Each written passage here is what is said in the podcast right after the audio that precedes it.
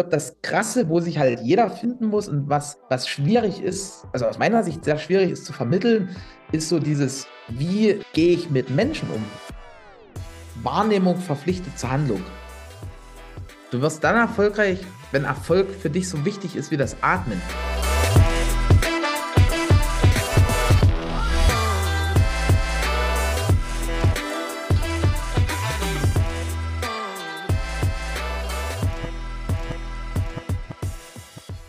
Hallo und herzlich willkommen zu einer weiteren Folge des Hidden Champion Podcasts. Heute spreche ich mit Erik Bradatsch, dem Geschäftsführer des Familienunternehmens TechSip, einer Digitaldruckerei für großformatige Außenwerbung. Als er direkt nach dem Abi in das Unternehmen eingestiegen ist, hat er seine Leidenschaft für IT und Computer genutzt, um TechSip Stück für Stück zu digitalisieren. Dieser Schritt verschafft dem Unternehmen heute nicht nur einen echten Wettbewerbsvorteil, er sorgt auch dafür, dass viele junge und vor allen Dingen extrem engagierte Mitarbeiter bei ihnen arbeiten wollen wie es für ihn ist, heute um die 70 Mitarbeiter zu führen, wie er sicherstellt, dass Werte nicht nur als Slogan an der Wand stehen, sondern wirklich gelebt werden und wie es dazu kam, dass ihn heute die allerwenigsten Dinge peinlich sind, das erfährst du jetzt.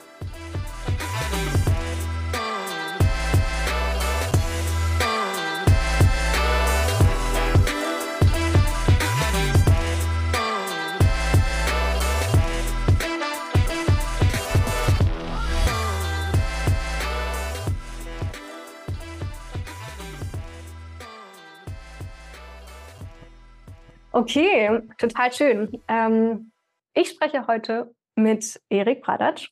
Ähm, er ist Geschäftsführer von TechSip, einer Digitaldruckerei für großformatige Außenwerbung. Steht ganz fett auf eurer Webseite. Und äh, ich freue mich total, heute mit dir zu sprechen, weil wenn man dir auf LinkedIn folgt oder wenn man dich kennt, weiß man, dass du ganz viele Dinge mit Spaß angehst, mit Freude angehst. Und das strahlt ja, alles, was du so machst, ähm, aus. Und deswegen äh, würde mich mal interessieren, ich habe gesehen, du bist jetzt, wenn ich es richtig gesehen habe, in einem Monat 18 Jahre bei TechSip. Das heißt, bald hast du ein Jubiläum. Ähm, ich weiß nicht, wie alt du jetzt bist, aber es müssten, keine Ahnung, zwischen 20, fast 20 Jahre sein, dass du jetzt dabei bist. Als bei TechSip. Ja, äh, völlig richtig. Also ich mache das schon eine, eine ganze Weile. Der, der Anfang oder der Startpunkt, der ist so, ein, so ein bisschen, den, den kann ich selber nie genau sagen, den kann wahrscheinlich keiner mehr genau sagen, weil ich habe, äh, also man muss dazu sagen, es ist ein Familienunternehmen, das heißt, ich mhm. bin in die Firma rein geboren, also schon, wo das nicht Texip hieß, haben sich meine Eltern mit, mit grafischen Produkten beschäftigt, also T-Shirts, Poster und so weiter und so fort. Nur ich komme aus dem ehemaligen Osten, und das ist auch immer noch der Osten, aber früher war da halt eine Mauer drumherum. Und als es diese Mauer noch gab, da, da gab es auch ganz komische Richtlinien. Also da mussten sozusagen Menschen so und so viele Jahre einem Beruf nachgegangen sein, um sich dann in diesem Beruf selbstständig zu machen. Das war bei meinen Eltern nicht der Fall. Die haben also auch relativ jung, schon so zu Schulzeiten, beziehungsweise ganz, ganz kurz im Anschluss, angefangen mit dem ganzen Thema. Und ja, genau, deswegen bin ich da auch reingerutscht und hatte eigentlich immer damit irgendwo Berührungspunkte. Nur am Anfang halt eher so, so ferne Berührungspunkte. Also ich war, war halt so Berufssohn, so ein Stück weit. Mhm. Und äh, ab dem Jahr 2004, 2005, irgendwo so die Dreh, wo ich gerade mein Abi gemacht habe, äh, hat sich das dann intensiviert. Ne? Also dann fing das bei uns auch an mit dem 5-Meter-Druck. Also wir, wir haben die Flucht nach vorn angetreten. Also mhm es gab halt die Entscheidung, hey, wollen wir jetzt so kleinteilig dort irgendwie so, so Spezialitätenmanufaktur werden oder wollen wir uns halt wirklich so im großen Stil für den Markt öffnen? Wir haben uns für Zweiteres entschieden. Und äh, das war auch eine schwere Phase, weil, weil kurz davor gab es eine relativ umfangreiche Reklamation. Und da habe ich mich dann halt immer mehr eingebracht, habe da zum Beispiel die Nachtschichten gedruckt, habe da aber auch viel äh, entwickelt, also Software für fürs Unternehmen, weil das immer so ein, so ein Bottleneck war. Und ja, das ist jetzt mittlerweile eine lange Zeit und macht nach wie vor jede Menge Spaß.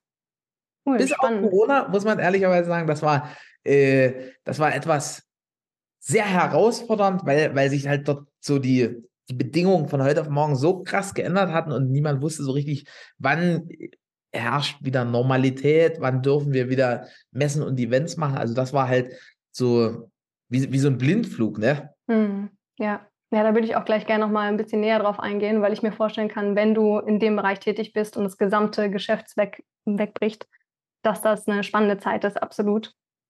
Ähm, das heißt, du bist mit dem Abi da reingegangen, hast vorher vielleicht auch schon mal ausgeholfen und du sagst, ihr standet vor zwei Optionen und die eine hat so ein bisschen Mut erfordert oder eine große Vision. Hast, hast du die damit reingebracht oder würdest du sagen, habt ihr die Gesam gemeinschaftlich entwickelt und wenn ja, Woher hattest du diese Weitsicht ähm, in so jungem Alter?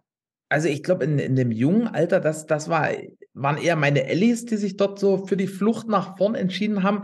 Mhm. Ich habe auch ganz, ganz viel meiner Prägung durch meine Eltern sozusagen mit auf den Weg bekommen. Also halt so diesen Optimismus, diese, dieses, dieses Anpacken, dieses Gas geben, das, das hat sich immer durchgezogen. Also ich habe mhm. immer, selbst in den Phasen, wo ich wirklich nur Sohn war und nur von, von den Rechnern profitiert habe, habe ich gesehen, hey, meine Ellis, die sind irgendwie ziemlich fleißig, die sind mhm.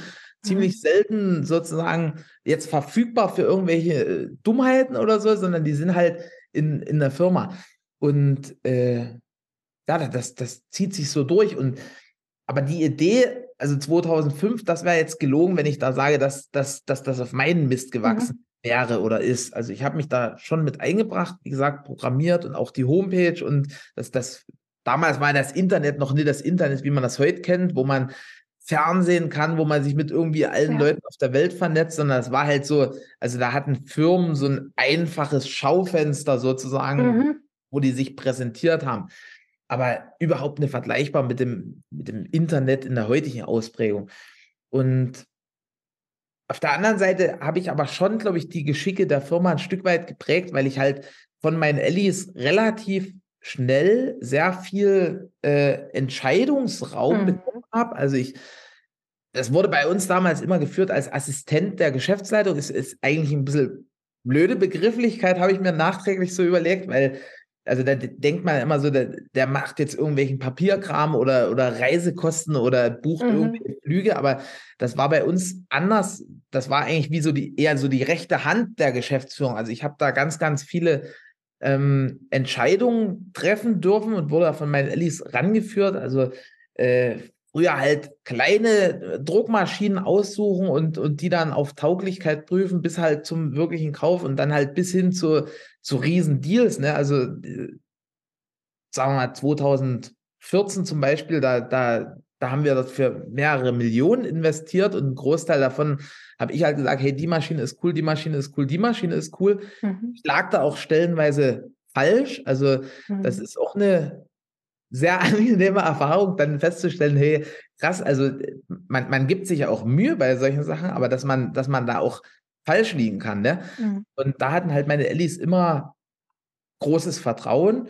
Und ich würde sagen, so, so in den, in den, also je weiter der Zeitstrahl fortrückte, desto mehr ist dann auch die, die, die Vision oder die Ausrichtung der Firma durch mich geprägt. Was aber nicht heißt, also nach wie vor nicht, dass ich das jetzt alleine mache. Also ich habe gestern, wir haben ja selber auch einen Podcast, einen Digital Thinking Podcast, hatte ich ein mhm. Interview und das äh, hat mein Gast schön formuliert. Also es wäre vermessen zu sagen, dass jetzt das, wo wir uns als Firma hinentwickelt haben, dass das irgendwie nur auf meinen Mist gewachsen wäre. Also da steht ein riesen Team dahinter.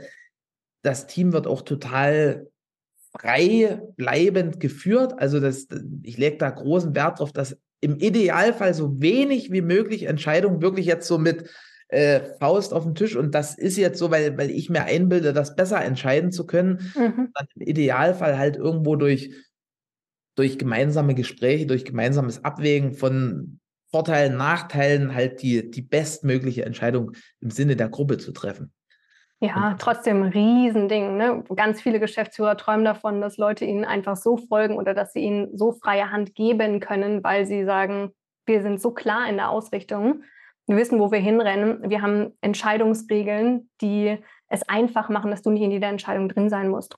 Mhm. Also ich glaube, egal ob du jetzt in einem, im Job bist oder äh, selbstständig bist, dieses Fehler machen und daraus lernen ist normal. Aber was du halt da mitbekommen hast von deinen Eltern ist die Chance, das in einem größeren Stil zu machen, wie du sagst. Ne? Auf einmal geht es um Millionen und du hast da einfach diesen Spielplatz in, in einem größeren Stil zu lernen.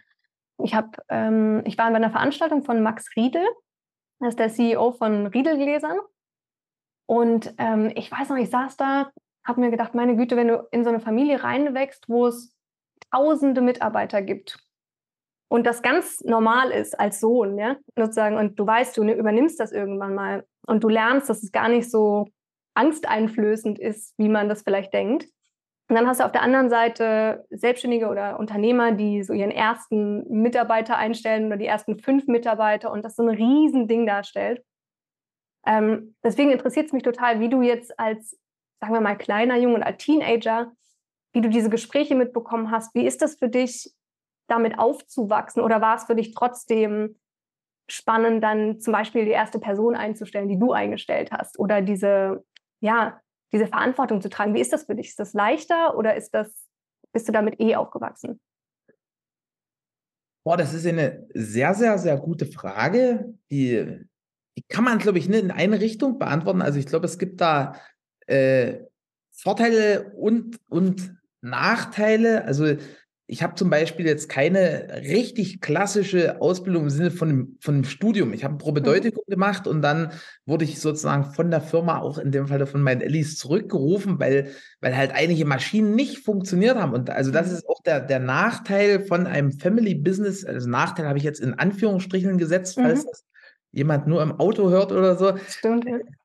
Also man, man ist halt voll damit verbunden und ich glaube auch ein großer Unterschied so in, in diesem Umgang mit Verantwortung ist, glaube ich, auch die Art des Unternehmens. Also ich glaube, wenn, wenn man jetzt, oder wenn ich jetzt wüsste, hinter mir ist irgendwie anonymes Großkapital mhm. und ich kann einfach damit machen, was, was ich denke und ob das jetzt wird oder nicht, ist völlig scheißegal. Also Stichwort ganz, ganz viele Startups im, im, im E-Com-Bereich. Ne? Also äh, ich finde, da, da gibt es auch ganz, ganz viele, die da ganz sorgsam mit, mit Geld und Verantwortung umgehen. Aber es gibt halt auch welche, die sagen, ja gut, es ist eine geile Idee, wenn es wird, wird es, wenn nicht, nicht.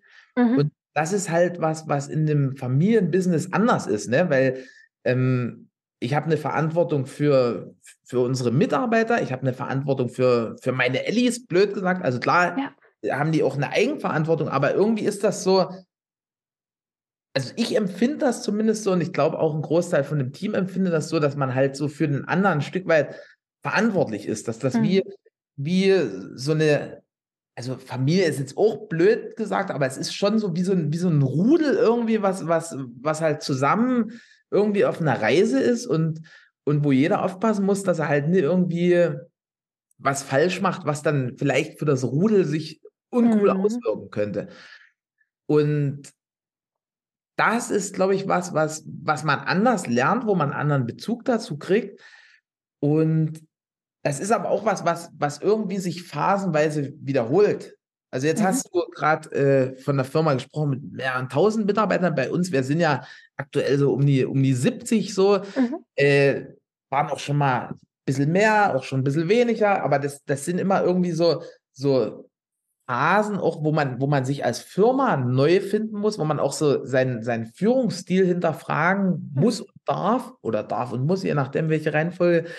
Und äh, ich glaube, das ist halt was, das, das kann man, also ist jetzt nur meine Meinung, ne, dass das gründet ne, auf Erfahrung oder gründet vielleicht doch auf meinen Erfahrungen, aber also ich glaube, dass man so, so Führung zum Beispiel krass lehren kann. Mhm. Also ich kann, ich kann mir jetzt irgendwie, ich habe auch viel gelesen, habe zig Bücher gelesen von irgendwelchen Management- und Führungsgurus, wo dann halt drin steht, ja, mach das so als Sandwich oder ja, mach das so und ja, du brauchst Beziehungsebene und ja, du musst aber auch konsequent sein. Und am Ende des Tages gibt es so einen riesen Werkzeugkasten und selbst wenn wir jetzt am Ende des Tages fachlich dasselbe machen, haben wir ein anderes Ergebnis, weil zu dir passt das vielleicht besser als zu mir oder zu dir passt schlechter als zu mir, wie auch immer. Ne? Aber ich glaube, das Krasse, wo sich halt jeder finden muss und was, was schwierig ist, also aus meiner Sicht sehr schwierig ist zu vermitteln, ist so dieses, wie, wie gehe ich mit Menschen um? Mhm. Weil das ist ja am Ende des Tages Unternehmertum. Also eine, ja. eine tolle Idee haben tausende Leute, es können auch tausend Leute die Idee cool umsetzen, es können auch tausende Leute gut Geld beschaffen, aber es können, also tausende schon, aber also, also die Menge an Leuten, die halt irgendwie es verstehen, ihre Idee oder andere einzuladen, ihrer Idee zu folgen und dort mitzumachen und dort auch irgendwie dasselbe zu sehen, das ist ja, ich glaube, die Schwierigkeit. Ja, genau. Und ich glaube, ähm, ist so ein bisschen den Vorteil, den du hast, du bist halt im Learning by Doing. Also du musst halt, ne, es fühlt sich gerade so an, als äh, gut, deine Eltern haben dich damit reingebracht, aber mh, hm, als würdest du, im Englischen sagt man, hit the ground running. Also du musst dann quasi einfach weiterrennen, ne? Und dann machst du halt deine Entscheidung und du hast äh, großartige Entscheidungen getroffen, dann dich weiterzubilden und nicht einfach im, während des ganzen Arbeiten zu vergessen, Geld zu verdienen, ne? oder führen zu lernen oder sowas.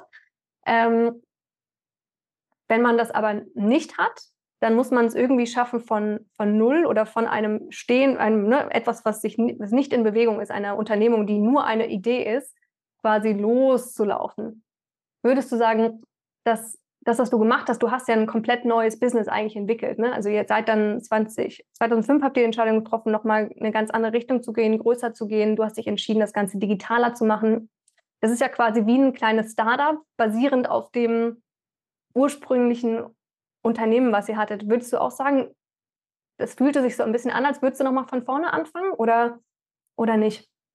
Mm, also im Wesentlichen führe ich schon das weiter oder mhm. intensiviere mhm. das, was, was meine Ellis angefangen haben. Und äh, also am Ende des Tages wird die ganze Branche ja von sich aus schon digitaler. Also ja. wenn ich heute über eine, eine Messe gehe, dann, dann sind mittlerweile auch viele von, von Ideen, die wir halt schon etwas länger im Einsatz haben, die, die werden jetzt sozusagen auf Messen vielen Kunden angeboten. Nur wir hatten halt da den, den Vorteil, dass, dass wir halt so diese Prozesse mhm. sehr frühzeitig, na, also heute sagt man, keine Ahnung, Industrie 4.0 oder was auch immer, also so Vernetzung, viel mit IT einbinden. Und äh, das war bei uns schon sehr früh sehr wichtig, weil wir hatten, also wir hatten ein tolles Kalkulationssystem, aber das mhm. war halt ähm, irgendwann mal in die Jahre gekommen. Und da haben wir dann gesucht nach Alternativen. Und da ich immer relativ computeraffin und fit war, habe ich mir das als Aufgabe angezogen. Und äh, meine Mom, die, die Oberfinanzchefin, mit der ich auch heute noch die, die ganzen krassen Entscheidungen abkläre, die hat halt immer gesagt, hey, wir, wir wachsen nicht, bevor wir eine, eine, eine sinnvolle Software haben. Weil das mhm. Problem war, die Software, die hat sozusagen unser Wachstum äh, gedämpft oder gebremst oder hat eigentlich Wachstum unangenehm gemacht, weil immer wenn, wenn irgendwie dann drei, vier, fünf Vertriebler gleichzeitig aktiv waren in diesem älteren System, dann, dann blinken dort irgendwelche Ladebalken auf, warte auf Benutzer fünf oder was auch immer. Und da konnten die anderen nichts machen. Und da war dann sozusagen, ey, ey scheiße, das, das ist ja blöd, wenn, wenn jeder Kollege, der die einstellen, macht irgendwie uns die Arbeit schwieriger. Mhm. Und da war sozusagen Wachstum unangenehm besetzt. Okay, interessant. Und meine Aufgabe war dann sozusagen, äh, diese, diese Wachstumsblockade äh, entfernen. Und da sind wir halt rumgezogen, haben, haben uns verschiedene Software-Dienstleister, Anbieter, Varianten angeschaut. Und die, die waren alle auch toll, aber halt immer nur in, in einem Teil der Ausprägung, die wir benötigten. Und dann haben wir, oder habe ich dann äh, gesagt, hey, ich, ich bastle einfach was eigenes. Wow, hast du ein eigenes ERP-System äh, entwickelt? Und mittlerweile ist es weit, weit mehr als ein ERP-System. Mhm. Also das, das, das ist eigentlich das Gehirn der Firma und das mhm. erleichtert mhm. allen Kollegen in wirklich allen Abteilungen irgendwie die tägliche Arbeit. Aber es hat als, als ERP angefangen. Also mhm. ursprünglich die Produktionssteuerung und, und Organisation, dann, dann ist halt noch ganze CRM und Fakturierung und Marketingmaßnahmen dazugekommen, dann irgendwann DMS, dann irgendwann, also mittlerweile gleicht das Ding automatisch äh, Zahlungen von, von Konten ab mit den, mit den Sachen. Und das ist ehrlicherweise bei uns in der Branche noch nie ganz so verbreitet. Also ich weiß, es gibt, es gibt sehr große, sehr durchgestylte Player, so im Online-Segment, die mhm. sind da, die sind da wahrscheinlich ähnlich aufgestellt oder können auch viel durch durch einfach schon, weil ja die Transaktion erst dann abgeschlossen ist, wenn eine Zahlung sozusagen ja. dieser zugebucht ist. Aber jetzt rein im, im Offline-Geschäft ist das noch relativ unüblich, dieser, dieser hohe Grad an, an Automatisierung. Mhm. Wir haben uns da halt immer Gedanken gemacht, hey, was, was sind denn Prozesse, die irgendwo unseren Kollegen auf den Sack gehen, die eigentlich äh, sinnlos sind, die, die mittlerweile deutlich besser und einfacher realisiert werden können. Und so haben wir halt Stück für Stück immer mehr Sachen auseinandergenommen, aufgebrochen, geguckt, hey, ist das, ist das überhaupt sinnvoll? Warum machen wir das überhaupt? Und, und dann halt, wenn es sinnvoll ist, aber halt nicht sinnvoll, das durch einen Menschen zu erledigen, dann, dann haben wir es halt irgendwie digitalisiert. Mhm, okay, deswegen schafft es auch so schnell zu sein und die schnellste Digitaldruckerei zu sein, die es da draußen gibt. Ja, vermutlich ist das ein Teilaspekt dessen. Okay, ist dann die ja, und Schnelligkeit kommt auch ein Stück weit durch diese Anpassung. Mhm. Also, weil wenn ich jetzt, wenn ich halt versuche, meinen Prozess in, in eine Standardsoftware zu gießen mhm. und ich muss dann halt, also eine Standardsoftware ist ja Standard, damit sie möglichst für viele passt. Ja. Das heißt aber, ich habe zwar immer so eine bisschen Passigkeit, aber nie eine genaue Passigkeit. Das ist ja wie mit einem Maßanzug. Also ich kann mhm kann mir einen normalen Anzug holen, irgendwo von der Stange. Und wenn ich, wenn ich jetzt total geil wie der Norm entspreche, dann passe ich dort perfekt rein. Aber wenn ich halt, keine Ahnung, also zum Beispiel richtig krasse Bodybuilder, die haben ja totale Schwierigkeiten, in, in, in schönen Anzug zu finden, weil die halt massive Schultern haben und dann halt eine relativ schmale Taille. Das, das, also die müssen die Dinger immer irgendwie also es sieht immer cool aus. Da gibt es ja jetzt auch mittlerweile Marken, die genau in diese Richtung gehen. Ja. Und, und das ist, glaube ich, das, was uns schnell macht. Also, dass wir halt äh, die, die Jobs so, so, so simpel, wie es nur irgendwie geht, durch die Produktion schleusen. Und jeder sieht mhm. auch wirklich das, was, was ihn betrifft.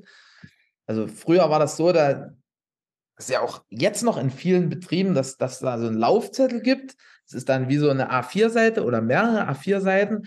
Da steht halt drauf, hier Kunde XY Müller in was auch immer wo bestellt drei Banner, fünf mal drei Meter, randverstärkt und geöst. Und jetzt liest sich jeder Mitarbeiter in dem ganzen Prozess diese, diesen ganzen, also die, es ist ja toll, das sind ja alles wichtige mhm. Infos, mhm. aber eigentlich brauche ich zum Beispiel, wenn ich an der Ösmaschine stehe, nur die Info geöst alle 50 Zentimeter. Mhm.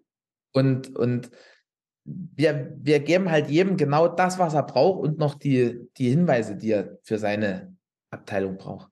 Hm, okay, cool. Also habt ihr einmal umgedreht, wie man es sonst macht, erstmal wachsen und dann Custom Fit quasi alles anpassen, sondern ihr habt halt, was ja eine ganz große Chance von vielen jungen Unternehmen ist, die noch nicht so ewig auf dem Markt sind, die von klein auf direkt digital anfangen, habt ihr einmal Fokus darauf gelegt, das umzukehren und gleich mit einem Custom Fit, Custom Fit anzufangen. Also ich weiß hm. nicht, was cleverer ist. Also, also ich finde, es klingt sehr clever. Es macht zumindest mal Digitaldruckerei cool, als äh, sowohl für die Kunden, weil es wahrscheinlich viel mehr Spaß macht, mit euch zu interagieren, weil viel digital passiert, und für deine Mitarbeiter. Ähm, ich kann mir vorstellen, wenn du bei jemandem arbeitest, der da irgendwie vorangeht und ähm, ja, man irgendwie merkt, dass die eigene Arbeit einem erleichtert wird und man nicht irgendwie jedes Mal in fünf Prozessschritten hängt und denkt, oh, schon wieder, das muss doch schneller gehen. Äh, zumindest habe ich die Erfahrung gemacht ähm, in meiner, in der Arbeitswelt, in der ich unterwegs war. Das kann total nerven. Deswegen kann ich mir vorstellen, dass das sowohl für Mitarbeiter als auch für Kunden spannend ist. Also ich finde es auch cool, weil es halt so die, also da steht bei uns auch so ein, so ein Stück weit im, im Fokus, ich weiß nicht, ob man das sieht, wir haben ja überall diese, diese Kalender und da stehen auch mhm. so diese Werte dran. Und ein Wert von diesen Werten ist bei uns dieses über sich hinauswachsen. Und das mhm. kann ich halt nur erreichen, wenn, wenn ich mich von jeglichen Krempel befreie, der, der mich eigentlich zurückhält. Mhm. Dass du dich auf die Dinge konzentrieren kannst, die eigentlich zählen, die wachsen sollen. Ja. Und ähm, apropos Werte, ich habe gesehen, du hast ziemlich coole Werte. Ähm, Spaß und Freude ist der erste.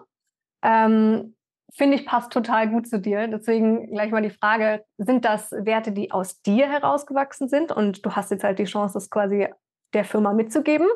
Oder wie entwickelt man das, dass das für alle passt? Mm. Also sie sind nicht aus mir erwachsen, mhm. nur ich habe da ganz, ganz große Stimmigkeit zu den Werten. Ich glaube, wenn, wenn Werte einfach so, blöd gesagt, äh, alleine auf dem Sofa oder am Schreibtisch oder wie auch immer ausgedacht werden und dann stellt man sich vor die Mannschaft und sagt, ey, Leute, wir machen jetzt mal Werte. Wir haben Spaß. Genau, dann, dann ist das, dann ist das, glaube ich, uncool. Und das ist aber was, was nach wie vor, glaube ich, in vielen Firmen ist oder mhm. so besteht.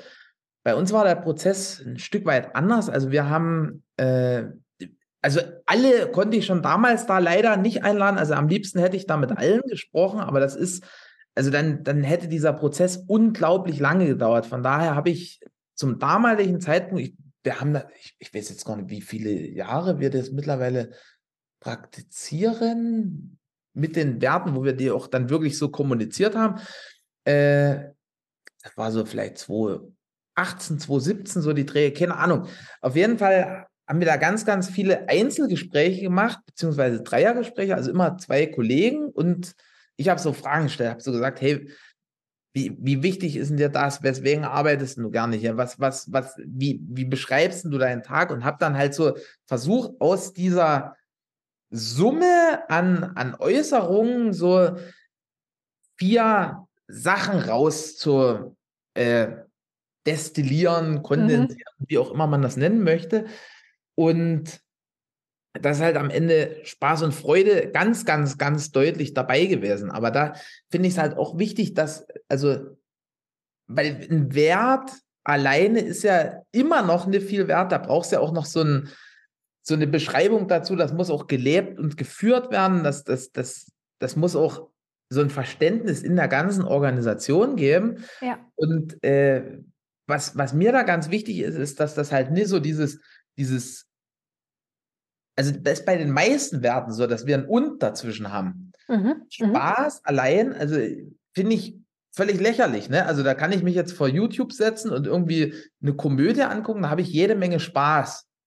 Aber Spaß ist so, also es ist so wie so ein ganz kurzer Moment, wo man, wo man dann, ähm, ich glaube auch keinen nachhaltige genau, Eindruck hat. Absolut. Ist mir auch gleich aufgefallen, dass du Freude mit drin hast. Mhm. Und bei Freude, das ist halt sowas, also ich kann in also es ist selten bei mir, muss ich ehrlicherweise zugeben, aber ich habe auch mal Tage, wo ich mir so denke, oh, so eine Scheiße. Also ob das vielleicht irgendwie was nicht so läuft, wie ich mir das vorgestellt habe, oder irgendeine große Herausforderung ist, oder, oder vielleicht auch mal in, eine, in, in eine heftige Diskussion mit dem Mitarbeiter. Das kann ja, also es ist jetzt nicht so, dass bei uns nur hier Zuckertütenland ist und alles heiki daiki, aber Großteil der Zeit gut drauf, aber selbst an diesen schlechten Tagen empfinde ich irgendwie so eine Freude, weil, weil irgendwie immer noch so, also da passiert irgendwie was. Mhm.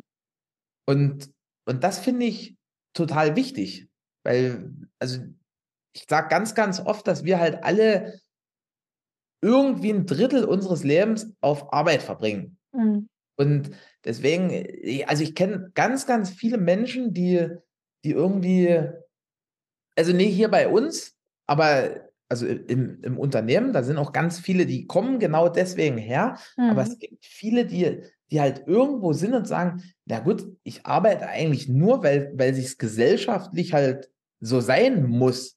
Und weil du das Geld brauchst. Ja. Wie bitte? Und weil du das Geld brauchst. Und weil, ja, weil man das Geld braucht und aber auch, weil, weil ja so ein Erwartungsdruck ist. Ja, also ich könnte ja jetzt auch blöd gesagt, den ganzen Tag nichts machen. Also es gibt ja in Deutschland gewisse Grundsicherungen. Ja. Also ich könnte ohne Arbeit super klarkommen. Ja. Und ich glaube, der Großteil arbeitet halt einfach, dass er, dass er irgendwie Teil der Gesellschaft ist und sich dort einbringt. Und dann gibt es aber halt, wie gesagt, mhm. ganz viele, die sich zwar einbringen, weil die, also die wollen helfen, die wollen unterstützen, die wollen was für ihr Land und für ihre Family, wie auch immer da die, die Ausrichtung ist, aber da ist noch nicht so dieses, hey, ich, ich will was Geiles machen, wo ich mich aber auch wiederfinde. Und das mhm. finde ich halt total wichtig, weil, also das, das sage ich auch jedem Mitarbeiter. Also wenn ich hier keinen Spaß mehr hätte, dann würde ich es nicht machen. Mhm. Weil dann, dann, also dann bin ich ja keine Hilfe für die Firma. Ja. Wenn ich, wenn ich jetzt nur hier sitze, um, um ja, so wie so ein Maskottchen zu sein oder so. Ja, absolut. Ähm, Finde ich total schön und hast du total recht, ähm, dass das viel zu viel in unserer Gesellschaft der Fall ist.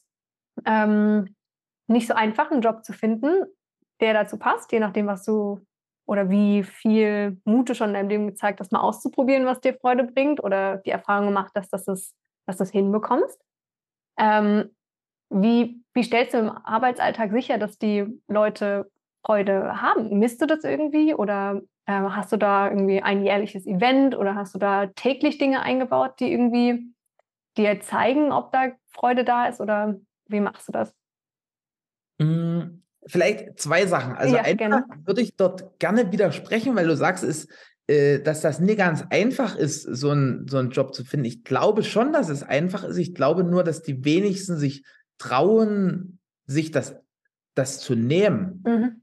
Also ich glaube, es ist ganz, ganz viel Mangeldenken immer noch unterwegs in, in, in der ganzen Gesellschaft auf verschiedensten Ebenen. Also ich habe auch manchmal Mangeldenken, aber äh, eben im Hinblick auf, auf den Job. Also ich glaube, jeder, der, der sich wirklich traut, er selbst zu sein und, und halt nicht versucht irgendwie, also das, das erlebe ich auch ganz, ganz oft in unseren Vorstellungsgesprächen, obwohl wir also kommen vorher zwei bis drei E-Mails, wo drin steht, hey, bitte, bitte sei du selbst. Wir wollen dich als Persönlichkeit kennenlernen. Wir, mich interessiert nicht, was du irgendwo gelernt hast oder was du, was dir irgendjemand mal von deinen Freunden gesagt hat, was du unbedingt im Vorstellungsgespräch sagen musst, sondern mich interessiert so, was ist dein, dein Kern, was ist deine Essenz, weil wenn, wenn, wenn mir irgendjemand halt nur toll seine Maske verkauft, dann hat er ja sowieso Schmerzen. Dann ist ja schon mal vorprogrammiert, dass der nicht glücklich werden kann. Ja. Aber wenn mir jemand, wenn mir jemand total aus, aus voller Inbrunst sagt, dass der, dass der komplett an seine Grenzen gehen will und dass der sich irgendwie äh, weiterentwickeln will und, und irgendwie immer so, so, so eine gewisse Dynamik haben will, dann, dann passt der wie die Faust aufs Auge hier hin.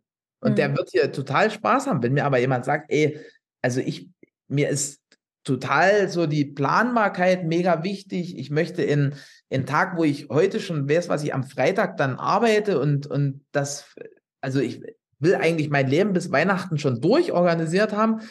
Und äh, bitte, bitte keine Herausforderung.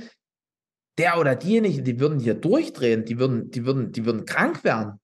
Ja. Und, und das ist halt das, das Wichtige, weil halt viele jetzt, jetzt sagt jeder, hey, ich bin belastbar und stressresistent und, und bla bla bla bla, was in den ganzen Büchern steht. Das ist ja Schwachsinn. Ich kenne total wenige Menschen, die, die richtig krass unter, unter Stress operieren können.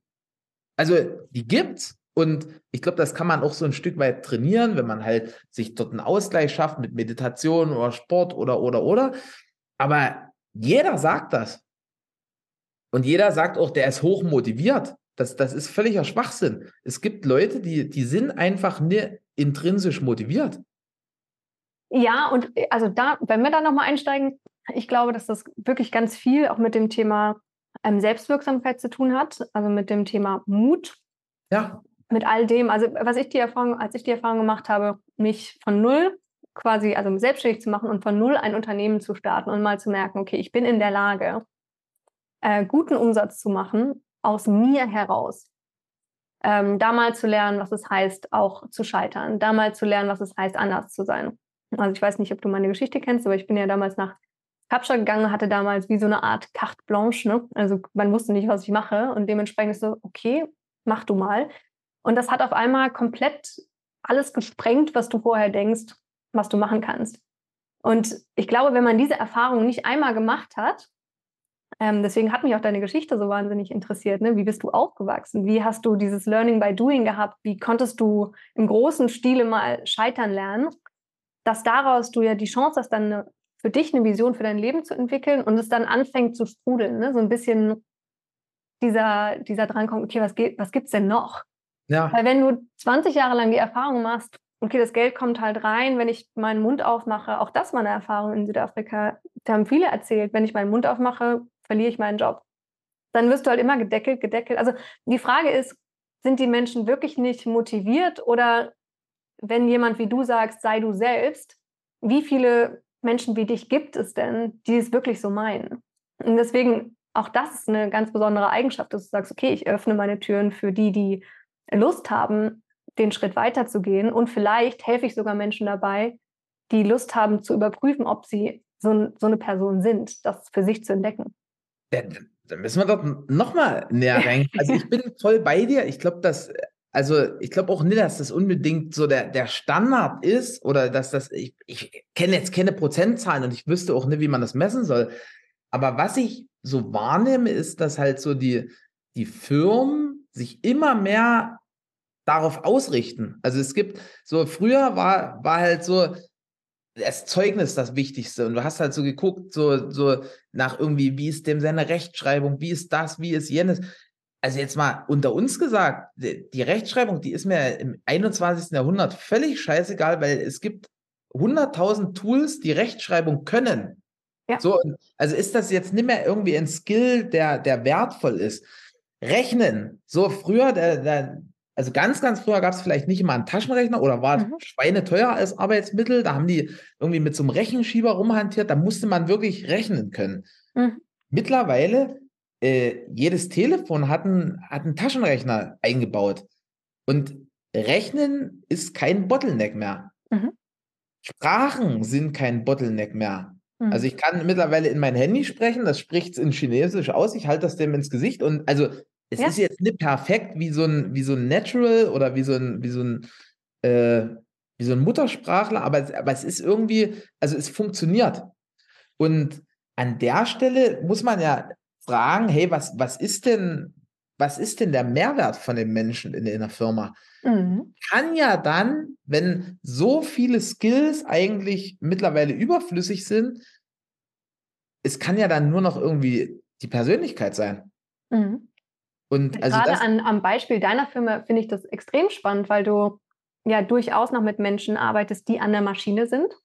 Ich weiß nicht, wo deine Vision hingeht, ob du das irgendwann mal ersetzt. Du hast eine Software entwickelt, die auch schon viel von diesen Skills, die du gerade erwähnt hast, Rechnen, Schreiben, übernehmen kann. Das heißt, du stellst sicher, dass es so foolproof wie möglich ist. Und du sagst, die Menschen, die zu euch kommen, müssen dann eigentlich die richtige Persönlichkeit haben. Was würdest du noch sagen in, in deiner Branche, wo es ja momentan noch viel äh, handwerkliche Sachen gibt? Welche Skills werden da besonders gebraucht, außer Motivation? Das kann ich dir wirklich nicht beantworten. Mhm. Also, ähm, nur nochmal zurück zu der Frage. Also, es gibt immer mehr Menschen, die nach, nach Personality mhm und einstellen. Und, und wenn ich jetzt gucken müsste, wer, wer passt denn, also dann, das kommt bei uns voll auf den Posten drauf an. Mhm. Also ich würde halt im, im Vertrieb irgendjemanden sehen, der halt, der halt so total extrovertiert ist, der, der irgendwie Bock hat, mit, mit Menschen irgendwie was zu besprechen, der, der Bock hat, irgendwo äh, Mehrwerte zu, zu finden und zu suchen und auch gemeinsam zu erzeugen ich würde in der Produktion irgendwie nach jemandem gucken, der, der total Bock drauf hat, so, so, es ist ja auch so eine Charaktereigenschaft, wenn man, wenn man so sagt, man, man will irgendwie tätig sein, also nicht nur mit dem Kopf, sondern so, so, man, man will am Ende des Tages wissen, das, das, das habe ich gemacht, mhm. da war ich irgendwie beteiligt.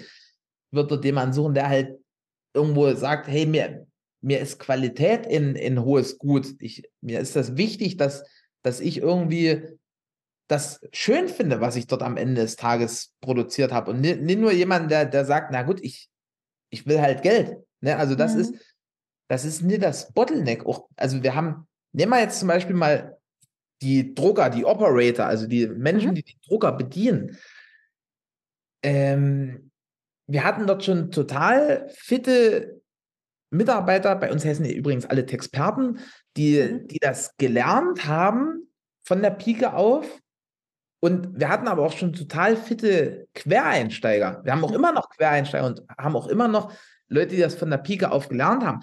Aber wenn ich mir jetzt die beiden angucke und mir sagt niemand, wer das von den beiden gelernt hat, wer sozusagen diesen Skill mitbringt, dann kann ich dir den Unterschied nicht sagen. Mhm.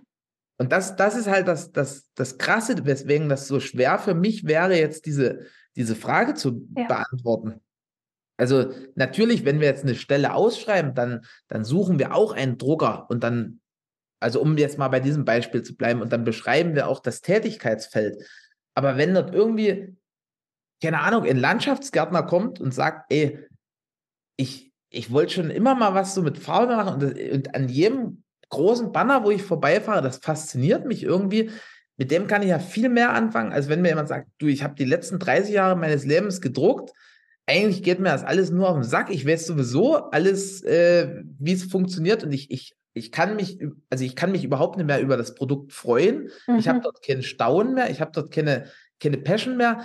Dann, dann würde ich auf jeden Fall den Landschaftsgärtner nehmen. Mhm. Also klar, den stellen wir nicht an die Maschine und sagen, hier, mach mal los, Olaf, sondern wir haben dann natürlich auch dementsprechendes Onboarding und, und Trainingsprogramm, die werden dann an die Hand genommen. Also es ist wahrscheinlich auch ein Stück weit aufwendiger, als wenn ich jetzt einfach irgendjemanden fertig nehme. Aber ich glaube halt so im, im langfristig betrachtet bringt das halt deutlich, deutlich mehr Punkte, wenn man, wenn man Leute nimmt, die halt irgendwo so, so eine Freude für das verspüren. Mhm. Ja. Und das ist auch was, das haben wir ganz, ganz oft im Unternehmen. Also so, so Quereinsteiger, Leute, die an irgendwelchen Posten sind, für diese eigentlich auf dem Papier null geeignet sind. Äh, mein Lieblingsbeispiel ist eigentlich der Vertrieb. Ne? Also mhm. es gibt ja so Vertriebe, wo alle so wirklich so gezüchtete, äh, wie, wie nennt man das? Großhandelskaufleute oder Außenhandelskaufleute oder, oder Industriekaufleute oder was auch immer, ne? Also wo irgendwas mit Kaufmann oder Kauffrau dahinter steht. Bei uns, wir haben, wir haben hier einen Kollegen aus der Landwirtschaft, der ist total erfolgreich. Wir haben hier einen Kollegen, der, der hat früher mit Metall gearbeitet, der ist total erfolgreich. Wir haben hier einen Kollegen, der, der hat früher Urlaubsreisen äh, an den Mann gebracht. Also das mhm. war, war schon Vertrieb, aber halt so was völlig anderes. Der ist hier erfolgreich. Wir, wir haben so ganz alles dabei irgendwie. Und mhm. ich kann aber jetzt, wenn, wenn ich jetzt die, die Geschichte von denen nicht kennen würde, könnte ich jetzt nie sagen, hey, der hat es gelernt, der hat es nie gelernt. Ja. Ja, und ich meine, damit fährst du ja auch sehr erfolgreich. Genau, also wenn wir nochmal sozusagen zurückkommen zu den, zu den Unternehmenswerten, mhm. ähm, die du entwickelt hast, gemeinsam mit dem Team, dann ist das eine ja Spaß und Freude. Ähm, und du hast auch noch andere Werte wie Respekt und Wertschätzung, Team und Verantwortung. Und ähm, ich weiß, dass du im Alltag darauf achtest, das zu messen. Und du, genau, die Frage hatte ich vorhin gestellt. Vielleicht kannst du mir da nochmal ein Beispiel geben, wie ihr das im Alltag messt. Mhm. Also messbar gibt es ja immer so, so wirklich greifbare Kriterien und dann auch so, so unterschwellige Kriterien. Ne? Also ich gehe zum Beispiel jeden Tag, und das ist mittlerweile ein, ein sehr wichtiges Ritual, komplett durch die Firma, sag allen Kollegen Hallo, ich kenne die auch alle noch mit Namen, toi toi toi, noch funktioniert's. Und äh, da, da, kriegt man ja auch schon was mit. Ne? Also jeder von uns hat ja eine Wahrnehmung und sieht, äh, kommt dort jetzt so ein, so ein mürrisches Hallo oder, oder kommt dort so, hey, moin, also irgendwas was Lustiges zurück. Also das, das ist ein ganz, ganz wichtiger Messpfeiler, den, den kann ich aber nie in, in Zahlen ausdrücken. Und dann darüber hinaus haben wir ähm, in der Firma, also wir haben ja eine Programmierabteilung, die permanent die, die Abläufe und Prozesse cooler macht. Und was wäre dann nicht naheliegender, als auch mhm sozusagen die, die Zufriedenheit ein Stück weit zu messen.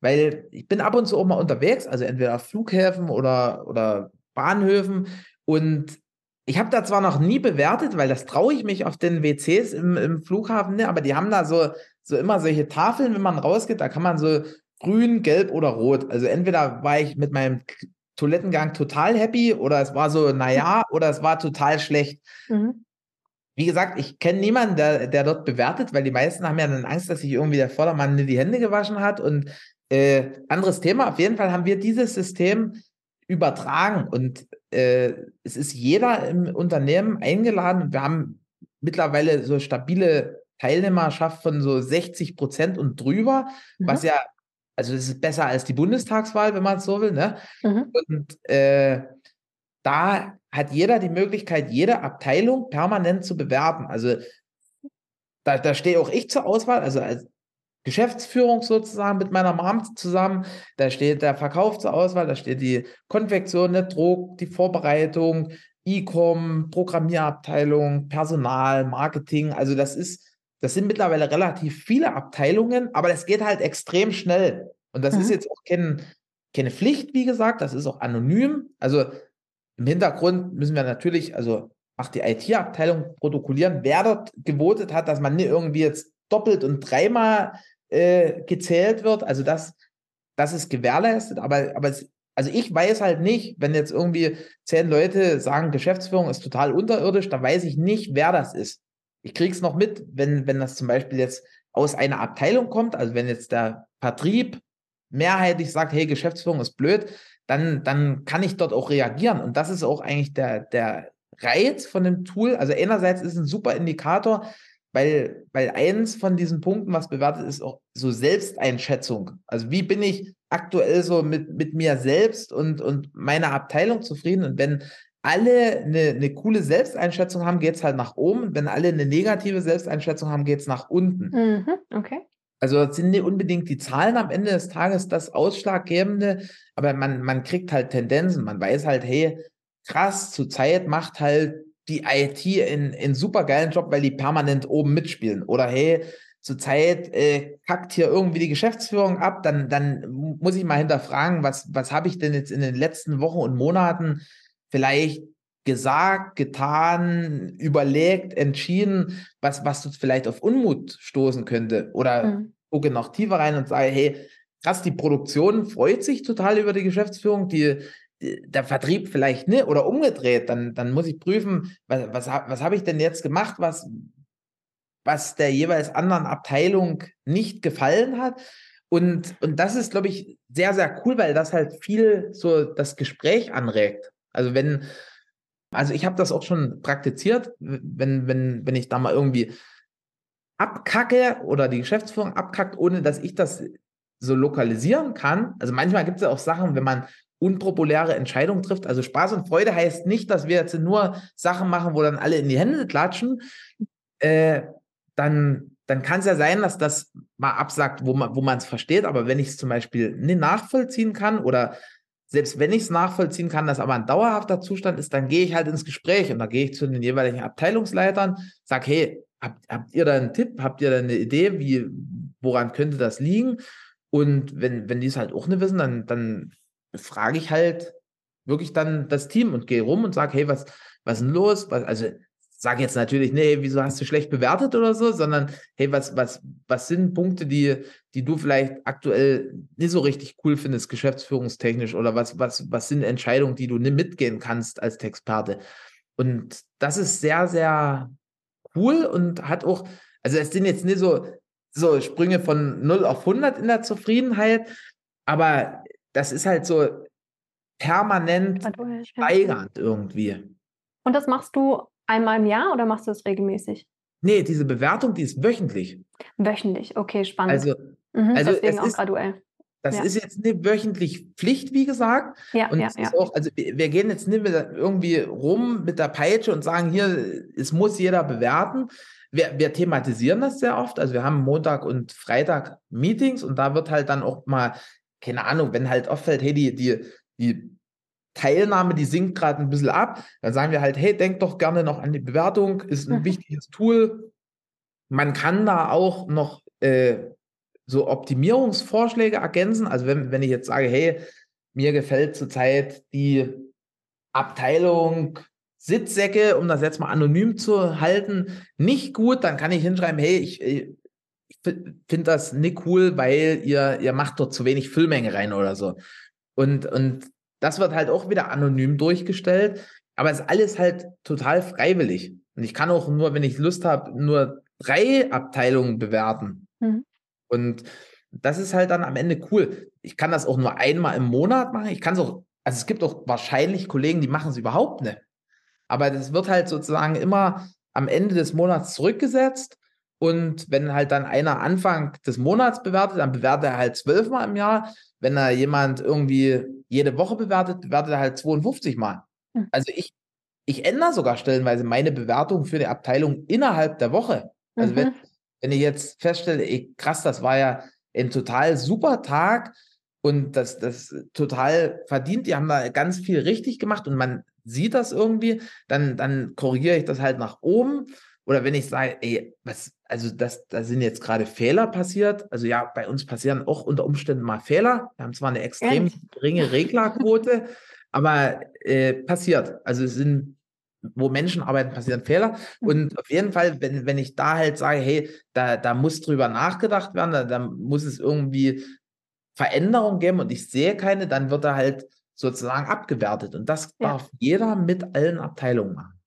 Und okay, für dich als Geschäftsführer ja eine ziemlich coole Möglichkeit, um zu gucken, wo deine Aufmerksamkeit gefordert ist und auszuwählen, wo du deinen Fokus drauf legst, ne? Auch, ja, also das geht in alle Richtungen. Ist auch für die Leiter super, ist auch für die Abteilung selbst super. Also da, da gibt es ja auch, also wir haben ja ein sehr kompetitives Umfeld mhm. und irgendwie wollen alle immer gut sein und die Besten sein. Und wenn man da jetzt halt, also mich kotzt an, wenn jetzt die Geschäftsführung irgendwie äh, sehr weit hinten liegt. Kommt ab und zu vor, aber äh, das ist halt uncool. Okay, logisch, klar. Da hast du natürlich akuten Behandlungs äh, Behandlung, Handlungsbedarf. Ähm, aber jetzt gerade eben auch, wenn du merkst, okay, bei der IT läuft es nicht, aber beim Vertrieb läuft es nicht und du hast ja nur, äh, du hast keine 24 Stunden am Tag, sondern 12.